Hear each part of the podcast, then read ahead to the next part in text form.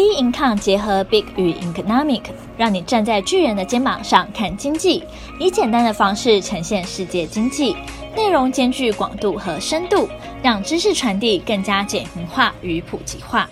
投资新手必听，今天的主题是失能险停售，没买到怎么办？台湾于二零一八年转为高龄社会，推估将于二零二五年会迈入超高龄社会。那根据内政部统计处二零二零年八月公布资料显示，国人平均寿命为八十点九岁，其中呢，男性是七十七点七岁，女性是八十四点二岁，皆呢高于联合国公布的全球平均寿命。随着人类存活年龄呢越来越高，对于长照方面的需求呢也日益上升。面对不可避免的生理老化，如何趁年轻的时候好好准备呢？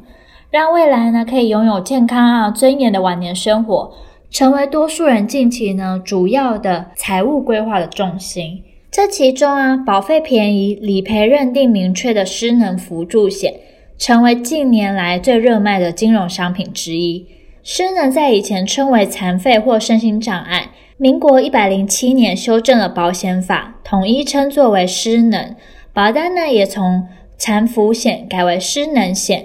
或失能辅助险，保障因疾病或是意外而丧失工作、生活能力的保险。不仅保险认定容易，只要符合失能表定义即可理赔。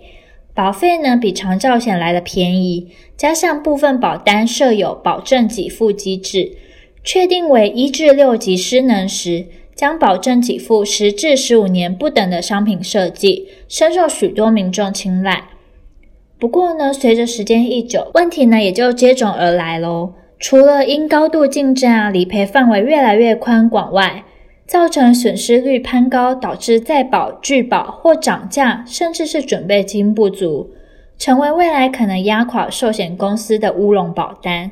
也因为这样，所以呢被金管会盯上，导致呢大型寿险公司纷纷停售失能辅助险。目前呢已有四家寿险。共计十张失能险将在二零二零年底前停售。那各位听到这边是不是会开始紧张？说，诶，那如果我还没有买失能险，该怎么办呢？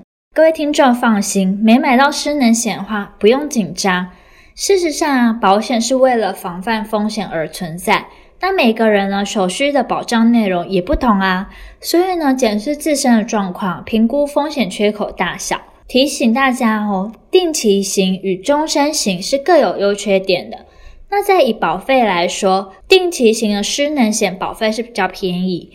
由于以自然费率计算，因此当被保险人年纪越大，保费负担呢就将提高。也要留意有无保证续保以及可续保年龄。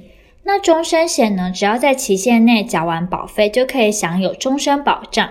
不过呢，保费也相对比较高。预算有限的人呢，可能比较不适合，必须在保费支出上量力而为，从中呢挑选自己适合的险种及保险。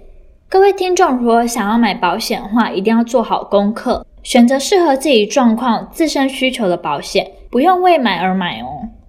那我们今天的投资新手必听就到这边结束。